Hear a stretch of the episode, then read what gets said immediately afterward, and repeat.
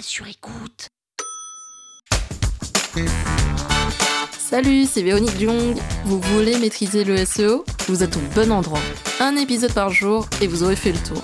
Vous allez devenir l'ami des robots. Power Angels.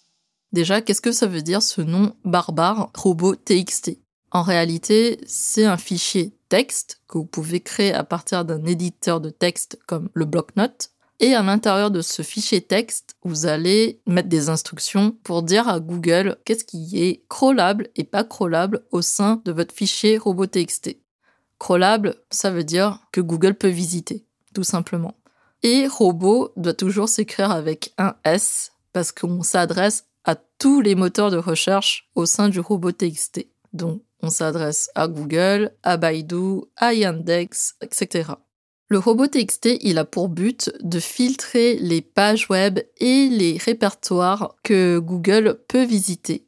Par exemple, Google, c'est comme un visiteur qui arrive dans une boutique physique. Et dans votre boutique physique, vous avez des endroits où les visiteurs ne peuvent pas aller voir. Par exemple, la porte avec la pancarte privée, c'est un endroit privé de la boutique, vous ne pouvez pas y aller. L'arrière-boutique, la zone de stockage, etc vous avez pas mal de choses qui font que vous pouvez pas entrer à l'intérieur de ces endroits. Et donc, Google, grâce au robot TXT, il va voir que il a des zones dans le site web qui n'a pas le droit d'y aller. Par exemple, les pages mention légale, les pages de compte login mot de passe. De 1, ce n'est pas intéressant pour les internautes lambda. Et de 2, Google n'a pas le droit d'aller les visiter pour ensuite les faire référencer dans les résultats de recherche de son moteur.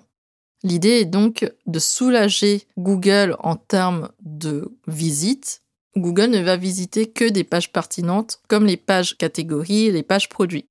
Le robot TXT est donc un fichier indispensable pour bien filtrer les éléments qui sont pertinents et stratégiques à faire visiter par Google et les éléments qui ne sont pas du tout pertinents qu'on va demander à Google d'ignorer et de ne pas visiter.